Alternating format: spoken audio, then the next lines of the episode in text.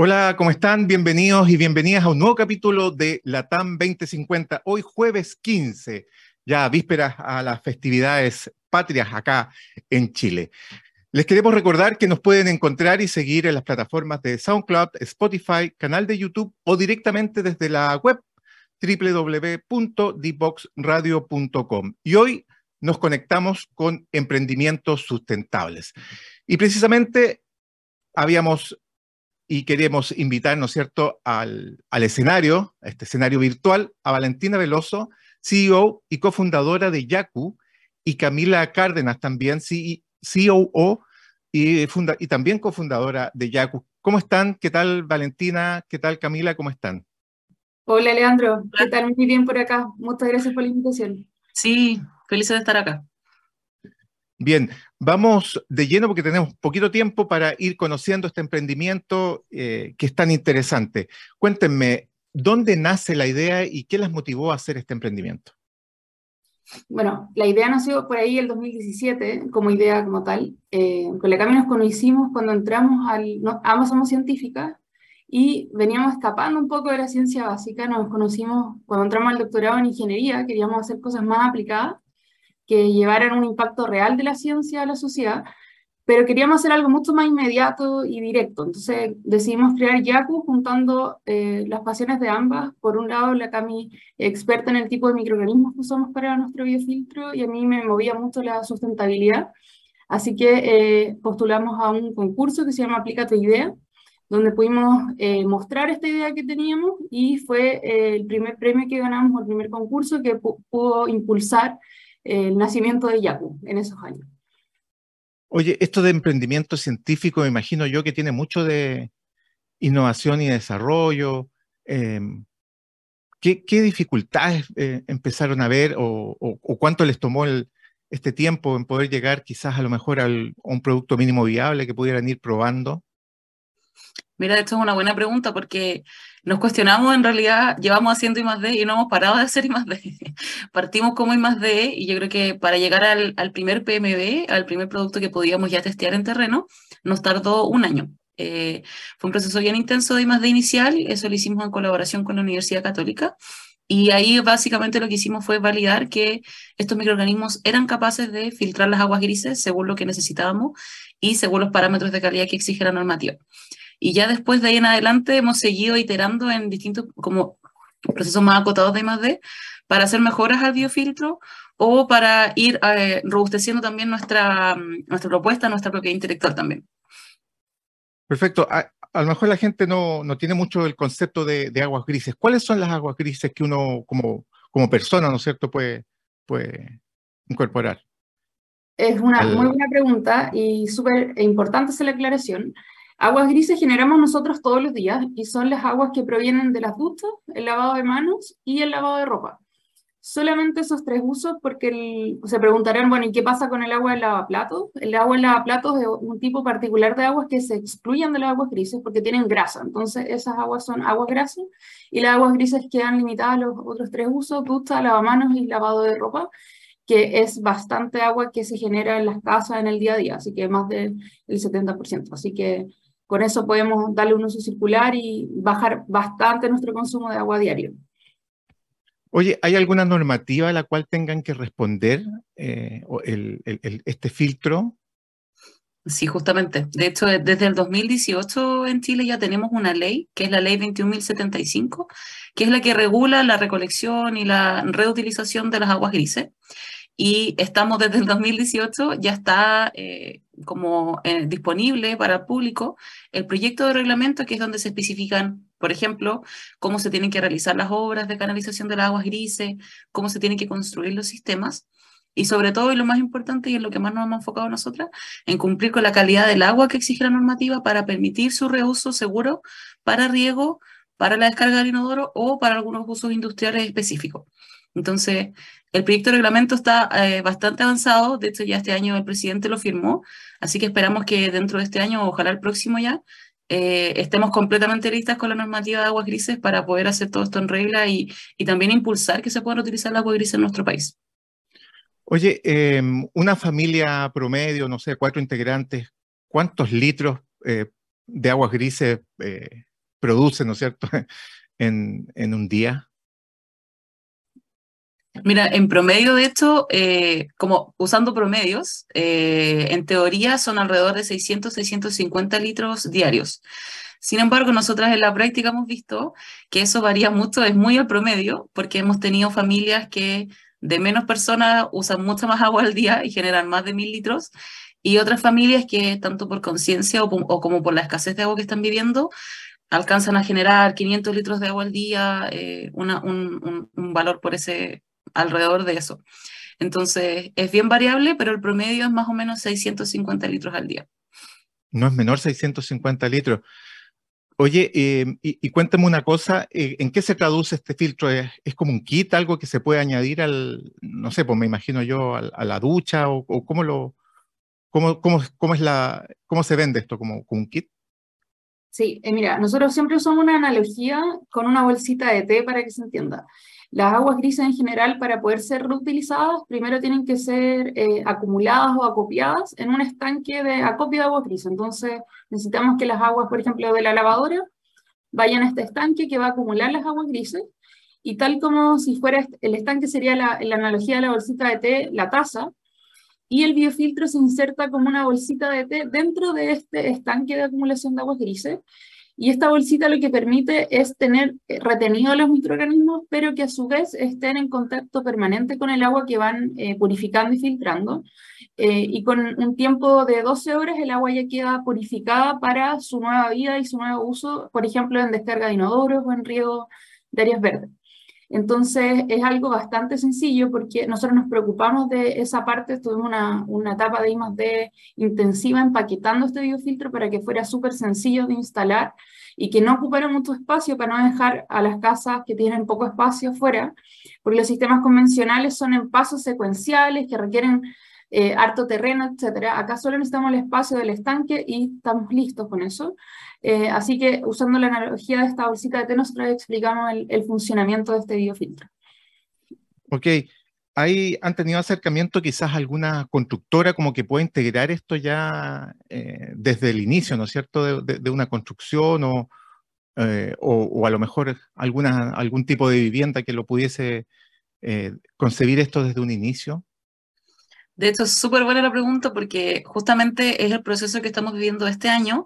Como les comentó Valentina, nosotros igual somos un emprendimiento, una startup reciente, eh, y hasta ahora lo que habíamos hecho era validar que la tecnología, bueno, tanto validar técnica como comercialmente el biofiltro, eh, en el segmento de las viviendas unifamiliares, en el fondo familias que se entusiasmaron y quisieron instalar el biofiltro, pero nos dimos cuenta que hay muchas brechas, y la principal es el tema de que hay que recanalizar las aguas, básicamente hay que entrar a picar, y eso obviamente es complicado en las casas que ya están construidas, entonces, el foco en el que nos hemos estado eh, como eh, de cabeza todo este año ha sido meternos de lleno en el mercado de la construcción sustentable.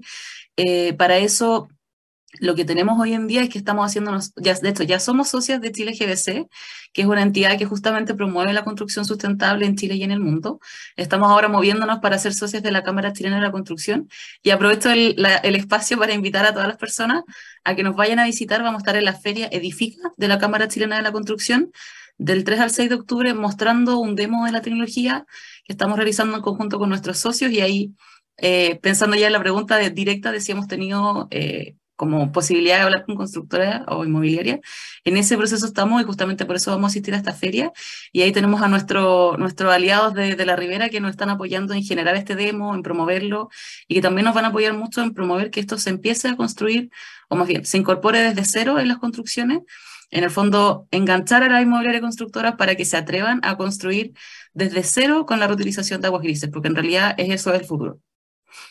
¿Y qué tal? ¿Han, tenido ahí alguna aproximación? ¿Cómo es la recepción de esto? Porque de repente las inmobiliarias ven todo como un negocio y bien poco a lo sustentable. Sí, pero sabes que no hemos sorprendido de que claro, es un poco como el concepto que uno tiene desde afuera de las inmobiliarias, pero de a poco hemos aprendido y entendido que ellos igual están muy motivados en poder incorporar no solo innovación, sino que también sustentabilidad en sus procesos, reducir su huella, tanto de carbono como la huella hídrica, o sea, igual hay un compromiso del mundo de la construcción en ese sentido, entonces un poco nos queremos agarrar de eso para como ya, entonces probemos nuestra tecnología, démosle y que se atrevan eh, en el fondo a innovar y a construir distinto. Porque un poco lo que ellos necesitan es que sea igual una solución resuelta y muy validada para poder implementarla. Entonces ahí está la brecha que estamos tratando ahora de salvar con esto de generar el demo, Esperamos también generar eh, como pilotos más pequeños con las inmobiliarias para que vayan tomando confianza en que esto se puede hacer, se puede construir distinto, se puede construir con las aguas separadas y no requiere una mayor inversión eh, inicial. De hecho, por literatura, la inversión inicial es solo un aumento de 1,5% de los costos y con eso ellos incluso pueden tener un mayor retorno en todos los sentidos. Se venden más rápido las unidades, las pueden vender a un mejor precio. Entonces, al final, todos salimos ganando si es que empezamos a construir de esta forma. Perfecto. Oye, el, el filtro tiene una vida útil, ¿no es cierto? ¿Cuántos años es alta la vida útil. El filtro, si le hace, se le hace las mantenciones correspondientes, puede durar hasta 30 años, o sea, una inversión que nos va a durar toda la vida, así que vale la pena invertir en eso. No, de todas maneras. Oigan, entendiendo que el emprendimiento eh, científico sustentable es de, diría yo, bastante largo aliento, ¿cómo ven ustedes la generación de este tipo de emprendimiento, no sé, en los jóvenes, en lo que está pasando hoy en el ecosistema emprendedor chileno? La verdad es que tenemos mucha esperanza, buenos ojos, eh, cómo están surgiendo cada vez más emprendimientos sustentables, más emprendimientos regenerativos. Y esto responde a una necesidad que estamos viviendo como humanidad y como sociedad, en donde tenemos que hacernos cargo de la problemática ambiental que estamos viviendo. Vemos cada vez que la gente, los consumidores, están más interesados en adquirir productos y servicios sustentables que se hagan cargo en el fondo de su impacto ambiental eh, este mercado, por ejemplo, han, han estudios, ah, perdón, han habido estudios que el año pasado, por ejemplo, mencionan durante la pandemia también, cómo la gente hizo este cambio de suite y que cada vez están dispuestos a comprar más productos eh, que se hagan cargo de sus residuos, más productos sustentables, con empaque sustentable, etc. Y la verdad es que vemos con muy buenos ojos eh, esta situación. Cada vez somos una red de emprendedores y de startups más grande eh, tanto a nivel nacional como internacional, eso es súper importante. En Chile se están impulsando muchas iniciativas eh, de apoyo también a este tipo de emprendimientos. Eh, eso es muy importante para poder impulsarlos, porque claro, uno puede tener la idea, las ganas, la motivación, pero si no hay una red de apoyo atrás que ayuden a impulsar este tipo de ideas, es difícil que despegue. Así que cada vez vamos viendo más ideas, más emprendimientos y generando estas nuevas redes que además es súper bueno porque uno se va complementando y apoyando entre sí, haciendo sinergias y creando eh, proyectos que van integrando varias aristas de, una problemática, por ejemplo, del tema del agua. Perfecto. Sí, y, yo me hacía, la otra me, hacía otra pregunta que tiene que ver con respecto al financiamiento también. Eh, ¿Cómo lo ven ustedes? Eh, quizás a lo mejor por la parte ¿no es cierto?, pública y Corfo tiene bastantes fondos que tienen que ver con sustentabilidad, con probar, con innovación, pero ¿qué pasa con ese financiamiento quizás privado que muchas veces es el complemento, ¿no es cierto?, para poder llevar a cabo una iniciativa de este tipo, pensando en lo que comentábamos recién, que es de largo aliento, o sea, no es que vayamos a eh, hacer el filtro y a los tres meses ya lo estamos probando, me imagino yo que ustedes llevan eh, este, este camino lo han llevado harto tiempo.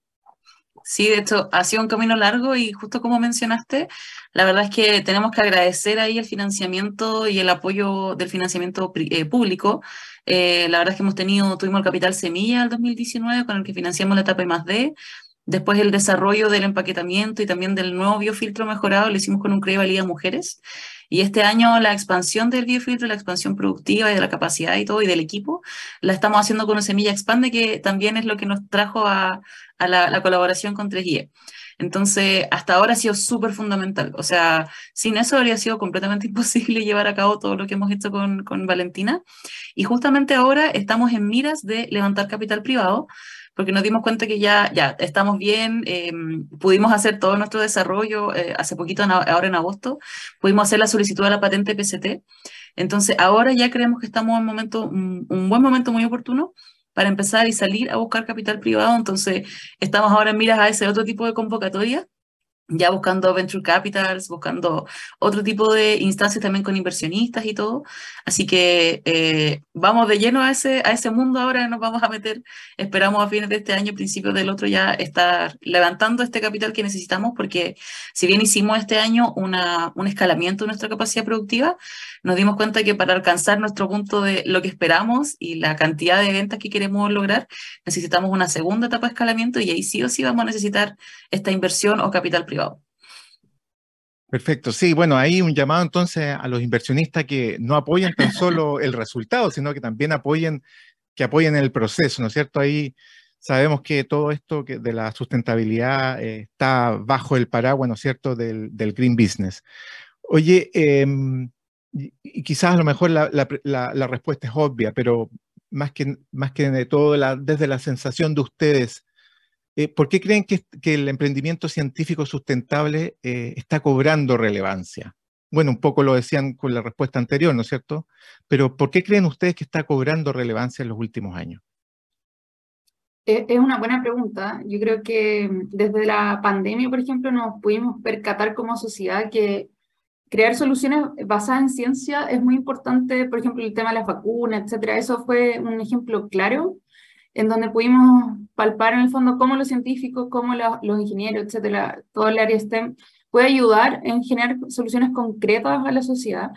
Y en el último tiempo ha habido un boom, ¿cierto? Como de todo el tema de la innovación, del emprendimiento, y donde la gente está ávida por eh, tener soluciones que sean completamente innovadoras, que vayan a solucionar los problemas de manera puntual. Y qué mejor que eh, dar soluciones mediante el proceso de iteración que nos entrega la ciencia o la tecnología, la ingeniería, eh, y, qué mejor que eso aún que sumarle la sustentabilidad. O sea, eh, es difícil, no, no, vamos a decir que es un camino fácil, eh, pero cuando podemos llegar a soluciones tan innovadoras que además son sencillas, que son muchas veces, en nuestro caso, por ejemplo, son soluciones que tomamos de la naturaleza y que llevamos y empaquetamos en una configuración especial. O sea, no, no es que estemos creando en el fondo el biofiltro de cero. Eh, nosotros simplemente tomamos microorganismos que existen en el ambiente y después de un proceso de investigación podemos darle la forma y la funcionalidad que queremos, entre comillas.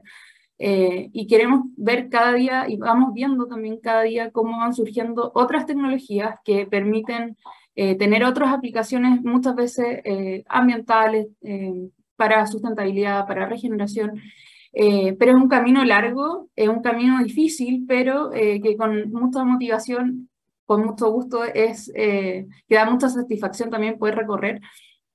Y estamos contentas viendo cada vez más emprendimientos de este tipo surgiendo en Chile y en el mundo. Así que una invitación a todas las personas que tienen ideas, emprendimientos, que tienen eh, esas ganas de emprender, sobre todo en esta área, es un camino que entrega mucha satisfacción eh, y que es muy necesario para el mundo que estamos viendo hoy en día. Así que bienvenido a todas esas ideas. Perfecto. Hoy está, yo estaba revisando la página que, que es www.yacu.cl y veo que en el equipo hay puras mujeres. ¿A qué responde eso? O sea, la verdad fue algo natural, pero cabe mencionar, hacemos un, un, disclosure de que en realidad la página está en proceso de actualización, la página ah, tal como se ve ahí son más bien cosas que habíamos subido durante eh, la etapa de I más D, entonces, toda la etapa ya más de la validación y lo que estamos haciendo hoy en día de la comercialización, los invitamos a visitar nuestro Instagram, bajo biofiltro porque eso sí está actualizado y semana a semana vamos mostrando todo lo que hacemos, etcétera. Pero eh, volviendo a lo que habías comentado de lo de que somos mujeres, la verdad fue algo natural. Con la Valentina nos hicimos súper amiga y fue como el mejor equipo de la vida, eh, mi socia máxima, y la verdad es que de ahí fuimos sumando y también como mujeres de confianza, mujeres científicas, de esto, las que aparecen en la página, la Ale y la Maca, fueron súper fundamentales eh, por toda la parte científica y todo soporte para la parte de más de inicial. Entonces, de ahí en adelante en realidad ha sido una cosa definida, no, no ha sido a propósito que lo buscamos, pero sí hoy en día, por ejemplo, tenemos a dos muchachos que están trabajando con nosotros, entonces no es algo estricto como tienes que ser mujer para trabajar en Yaku. En realidad ahora nos hemos abierto y, vamos viendo dependiendo de los talentos y de, también de la motivación de las personas, pero la verdad es que el ser mujeres fue algo que surgió naturalmente, no, no lo buscamos eh, un sesgo de género, por así decirlo, sino que fue algo que se dio de forma natural.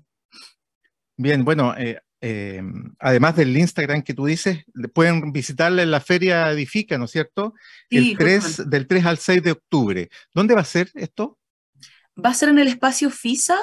La verdad no estoy muy segura cómo llegar, pero me mencionaron que era en el ex Broadway. es como por ese sector. Así que lo dejamos súper invitados, se pueden inscribir y todo, y me parece que también va a haber algunas transmisiones online, así que le dejamos súper invitados a que puedan ir a visitarnos y a visitar el demo que vamos a tener ahí. Perfecto. Mira, lamentablemente se nos acaba el tiempo, Camila y Valentina, pero antes de despedirnos quisiera hacerle la última pregunta, que siempre se la hago a todos mis invitados, que es, ¿cuáles son los próximos desafíos del, equipo Yaku? Se vienen muchos desafíos, eh, algo adelanto de Ile Camini, pero el desafío inmediato próximo es escalar y salir a buscar inversión privada, porque hasta ahora ha sido una historia muy bonita, pero necesitamos masificarnos y llegar a todas las personas. Y la forma de hacerlo es escalando y llevando esto a proyectos masivos. Así que esa es nuestra próxima estrella y también vamos por la internacionalización. Eh, como ya recientemente obtuvimos, o sea, solicitamos la patente, queremos que con eso poder ir a ofrecer ya a otros países, así que estamos contentas, entusiasmadas y con mucho ánimo para que salga todo esto bien, porque son pasos importantes a conseguir. Perfecto.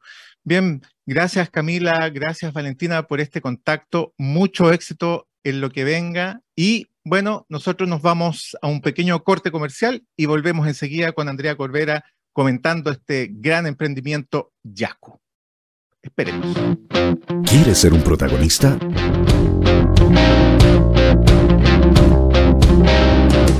Escríbenos a invitados@divoxradio.com.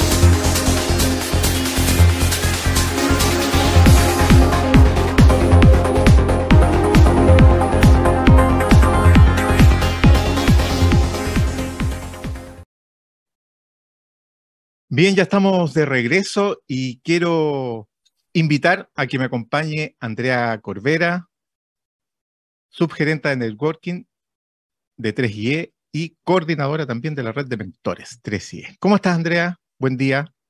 Buenos días, Leandro. Buenos días a todos nuestros amigos de D-Box Radio y de nuestro programa Latam 2050. Aquí atenta escuchando a nuestras amigas, a nuestras emprendedoras Valentina y Camila con su emprendimiento Yaku interesante, interesante lo que cuentan, interesante ver cómo mujeres científicas están emprendiendo, son como muchos factores ahí interesantes que, que, se atreven desde, desde los científicos a hacer emprendimientos además que, que, tengan impacto real en el medio ambiente, que, que transformen procesos que son domésticos, a veces tan contaminantes, que estén buscando patente, que estén buscando internacionalizarse. Eh, quedé impactada la cantidad de, agua que gasta una familia promedio y cómo nosotros ni nos enteramos de las cosas que vamos haciendo todos los días y que van impactando el medio ambiente desde nuestros propios hogares y, y cómo nos hacemos cargo. Y, y, nos encontramos con nuestras emprendedoras que, que se hacen cargo, así como ellas y muchos otros, de problemáticas que a lo largo van a ser un beneficio, como ellas mismas decían, para todos. Así es que eh, me quedé feliz. ¿Sabes de quién me acordé, Leandro? De, quién te acordaste? Me acordé de Fernando Fitzman, que es porteño, bioquímico. Él es el primer eh, unicornio que ha tenido nuestro país. Hay, hay polémica sobre eso, ¿ah? Pero que también trabajó con el tema del agua. Él se dedicó a, purificar, a hacer un sistema de purificación de agua para hacer estas lagunas cristalinas, Crystal Lagoons, y que, y que partió aquí en su laboratorio, aquí en Montemar, en la Universidad del Paraíso, eh, pensando algo que pudiera solucionar la vida de personas que no pudiesen tener acceso directamente a la playa y traer como las playas a, eh, todos dicen que es un negocio inmobiliario, pero él en realidad quería solucionar un problema como social también. Y con el tema del agua. Y sigue trabajando en el tema del agua. Y tiene más de 2.000 patentes. Imagínate. Entonces, y eso fue hace 10 años nomás. Por lo tanto, eh, mucho ánimo a las chiquillas y, a todos los que estén desarrollando proyectos en, en ciencia, tecnología y con impacto medioambiental, más aún que además no es tan, tan fácil, como yo lo comentaba ahí, esos proyectos son, son de largo aliento, o sea, uno no ve el resultado tan inmediato, ¿no es cierto? Como quizá una plataforma o algo más digital. Entonces, claro, ahí hay eh, pasión, ¿no es cierto? Hay dedicación, hay, tienen que tener compromiso, tienen que tener la convicción de poder seguir trabajando en conjunto y poder llegar al resultado que esperan, es decir, ir validando esas hipótesis que ellas seguramente se formularon al principio eh, para poder construir el filtro. Sí, yo me quedo también con ese dato, ¿ah? 18 eh, mil litros de agua mensual, más de 18 mil litros de agua mensual echamos prácticamente por el alcantarillado y no le tenemos otra utilización. Bueno, gracias a Yaku, eso puede cambiar. Así que, como dijeron ellas, el 3 del 3 al 6 de octubre van a estar en la Feria Edifica. Así que Eso también es importante, es una gran feria, una gran feria. Así que yo creo que van a tener una vitrina muy grande ahí. Así que todos los que la puedan visitar y seguirlas además en sus redes sociales, ánimo. Nos mueve la pasión, como ellas dijeron. Se juntaron dos apasionadas. bueno, Adelantemos un poquito lo de la próxima semana, Leandro. Eh, queremos dejar los invitados al jueves 22, vamos, después de Fiestas Patrias, vamos a seguir en nuestro programa LATAM 2050 con un invitado eh, que es mentor de nuestra red, que es además socio director de una gran consultora, que tiene mucha experiencia en consultoría, pero que se ha dedicado este último tiempo a trabajar en organizaciones exponenciales y queremos llevar también eso, ese concepto, a cómo las empresas y los emprendimientos pueden transformar su organización en exponencial. Y tú sabes mucho de eso porque tú estuviste en un curso con nuestro amigo René Romo hace muy poquito, así que en pocas palabras, ¿qué vamos a ver la próxima semana? Así es, bueno, las organizaciones exponenciales o bien llamadas las EXO, eh, yo tuve la, fortuna, ¿no es cierto?, de, estar con René Romo en, la certificación de, mentores y, claramente es un tema muy, muy apasionante, porque imagínate, las organizaciones exponenciales son aquellas que por su producción o resultado es, pero desproporcionalmente superior a la competencia, precisamente gracias al uso de nuevas tecnologías eh, apalancadas eh, en, todo lo que lleva un, un, emprendimiento tecnológico. Imagínate, estrategias organizacionales, tecnología, en fin. De data, eh, trabajo con equipos de colaboradores. Así es, así que es, es un gran tema. Eh, eh, mentoring, imagínate hacer, que haga, René nos cuente también desde la experiencia, el mentoring que él hace en, en, en esta era exponencial, ¿no es cierto?, a los proyectos quienes pueden a lo mejor o cómo podemos convertir nuestra, nuestra startup en una, en una EXO. Creo que es un tema muy, muy eh, trascendente y creo que, que, es bastante interesante poder ahí indagar y sacarle, vamos a tener que sacarle el jugo ahí a René con, con preguntas. Y todos los que estamos también en organizaciones, emprendimientos, organizaciones, empresas, estamos como todos llamados a este cambio que son los cambios que vienen para todos. No, no, hay ninguna organización que se pueda quedar exenta en un corto plazo de todos estos cambios, estas transformaciones, así que invitarlos a todos los que están en empresas, organizaciones, emprendiendo, a estar con nuestro mentor y amigo René Romo el próximo jueves. Parece que estamos en la hora, Leandro, siempre nos quedan temas. Y bueno, despedir a nuestros amigos y decirles que esperamos que tengan unas lindas fiestas patrias. Yo me traté de poner bien eh, viene patriótica con mis colores, pero no sé si se ve, estoy de blanco, azul y rojo. Yo de azul pensando que tú ibas a estar de rojo, pero bueno, no importa. Ahí ya para la próxima ocasión será. A decir, desearles que pasen unas eh, felices festividades patrias junto a sus familias, que aprovechen de compartir ahora que ya nos podemos juntar, ¿no es cierto? Así que ahí invitarlos a que hagan eh, reuniones familiares. Sí, y que se lleven todos sus residuos desde donde están a, un lugar eh, compostable, por ejemplo. Muchas gracias por escucharnos hoy día. Que estén muy bien. Lindo fin de semana para todos. Saludos a todos nuestros auditores. Y nos conectamos el próximo jueves 22, justo, justo, justo a las 9 de la mañana. Nos vemos. Nos vemos. fin de semana XL. Cuídense que estén muy bien. chao, chao. Chao.